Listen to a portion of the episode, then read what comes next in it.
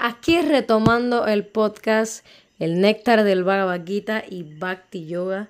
Y de qué mejor manera que leyendo un verso maravilloso del Bhagavad Gita. Este verso es el número 20, el texto número 20 del capítulo 5, Karma Yoga, acción con conciencia de Krishna. Y este texto dice lo siguiente. Una persona que ni se regocija al conseguir algo agradable, ni se lamenta al obtener algo desagradable, que es inteligente en relación con el ser, que no se confunde y que conoce la ciencia de Dios, ya está situada en la trascendencia. Y aquí el gurú Bhaktivedanta Swami Prabhupada, este queridísimo gurú, nos da una iluminación con sus sabias palabras que dicen lo siguiente. Aquí, en este verso, se dan las características de la persona autorrealizada. La primera característica es que no se deja engañar por el ego, por el falso proceso de identificar el cuerpo con su verdadero ser. Ella sabe perfectamente bien que no es este cuerpo, sino una porción fragmentaria de la suprema personalidad de Dios, de la fuente de todas las causas. Así pues, ella no se alegra demasiado al conseguir algo, ni se lamenta al perder algo que está relacionado con el cuerpo. Esta estabilidad de la mente se denomina stira buri o inteligencia en relación con el ser. Luego, esa persona nunca se confunde, ni comete el error de tomar el cuerpo burdo por el alma, ni considera que el cuerpo es permanente, descuidando por ello la existencia del alma. Este conocimiento eleva a la persona a la posición de conocer la ciencia completa de la verdad absoluta, es decir, Brahman, Paramatma y Bhagavan. Y le voy a dar una definición, una descripción fidedigna de aquí del glosario del Bhagavad Gita, de lo que es el Brahman, de lo que es el Paramatma eh, y de lo que es el Bhagavan. Vamos a empezar por el Brahman. El Brahman es la sustancia material total. El Paramatma es la superalma localizada en el corazón, ¿verdad? O localizada en cada entidad viviente, como Krishna mismo. Y Bhagavan es aquel que tiene todas las opulencias en calidad y cantidad. Nosotros podemos tener opulencias eh. Un poquito de cada una o de algunas, pero no supremamente. Así que eso se le conoce como Bhagavan. Eh, así pues, esta persona, continuando con las palabras de Prabhupada, esta persona conoce perfectamente bien su posición constitucional sin tratar falsamente de volverse uno con el Supremo.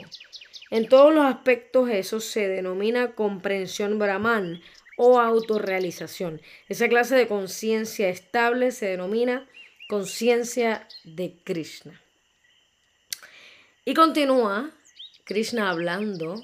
Ese fue el comentario de Shila Prabhupada del verso que, que nos dice el mismo Bhagavan en el Bhagavad Gita.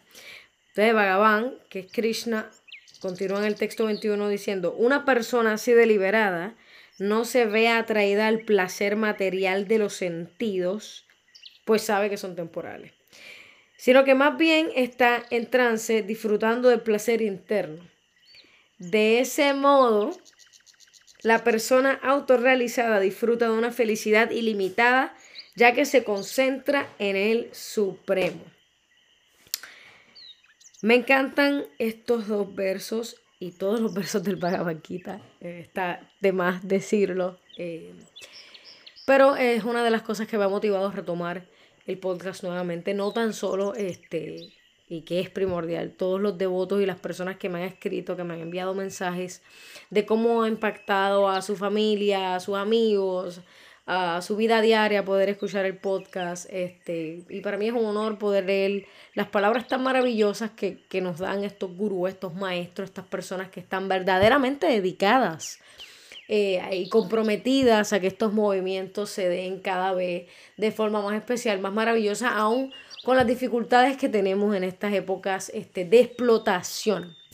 Eh, y hay un episodio que puse anteriormente, eh, varios episodios antes de este, que habla de lo que es la explotación, la renunciación y la dedicación. La explotación, la renunciación y la dedicación espiritual. ¿Y cuáles son eh, las tres diferencias que hay entre ellas? Es algo que he estado rondando mucho por mi cabeza. También una de las razones por la cual me he motivado a grabar un episodio nuevo.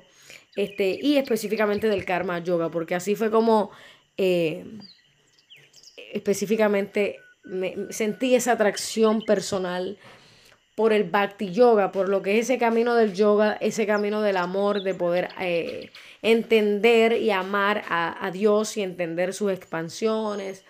Y, obviamente tenemos que purificar nuestra existencia y qué mejor manera que a través del karma yoga.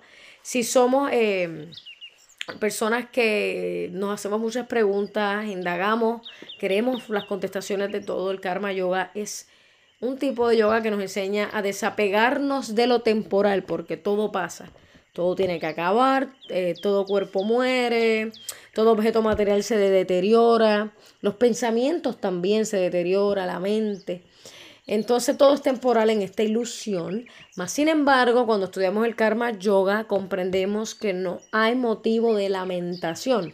Así como Krishna eh, le dice a Arjuna, que, ¿verdad? No nos debemos lamentar ni por los vivos ni por los muertos, eh, porque cada cosa tiene su propósito y su karma. Claro que si estamos en una situación difícil en la cual nuestra mente y nuestras emociones nos están dominando porque somos seres humanos, pues no va a ser tan sencillo comprender esto.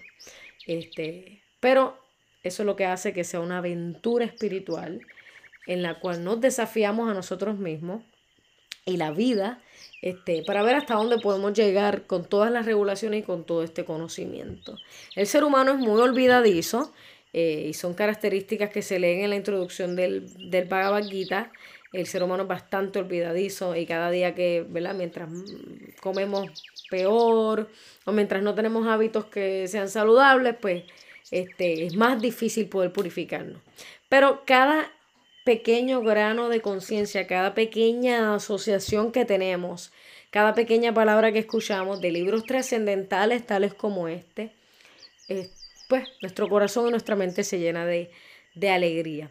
Así que con esto los dejo, si quieren leerlo más a profundidad, les recomiendo que tengan el Bhagavad Gita tal como es, el fidedigno, que va en el linaje de hace 5.000 años. Eh, Todas mis reverencias a Prabhupada, o mañana hacia Yana Yana Shalakaya Shakshura Militam Yana Tasmai Shri Namaha. Y todas las reverencias a los devotos, al movimiento, Food for Life, este, todas las organizaciones y todas las alianzas y, y, todos los festivales y todo lo que se está llevando a cabo a, a pesar del COVID y todas las situaciones que están pasando a, a nivel global, que hayan estos movimientos, claro, somos humanos, no somos perfectos, pero que tengamos esta aspiración y que aún, ¿verdad?, tengamos discípulos de Prabhupada y de, y de grandes maestros es eh, sumamente especial. Así que no perdamos la oportunidad de seguir instruyéndonos eh, y recargando. Así que muchas gracias a todos los que escuchan el podcast porque esto va a ayudar a que el templo aquí en Puerto Rico eh, siga echando hacia adelante. Espero que estén bien, que cada día estén mejor, que todo les sirva de bendiciones. Espero verlos pronto. Acá en Puerto Rico, los que son de otro país, que nos visiten el templo de Iskon. Hare Krishna.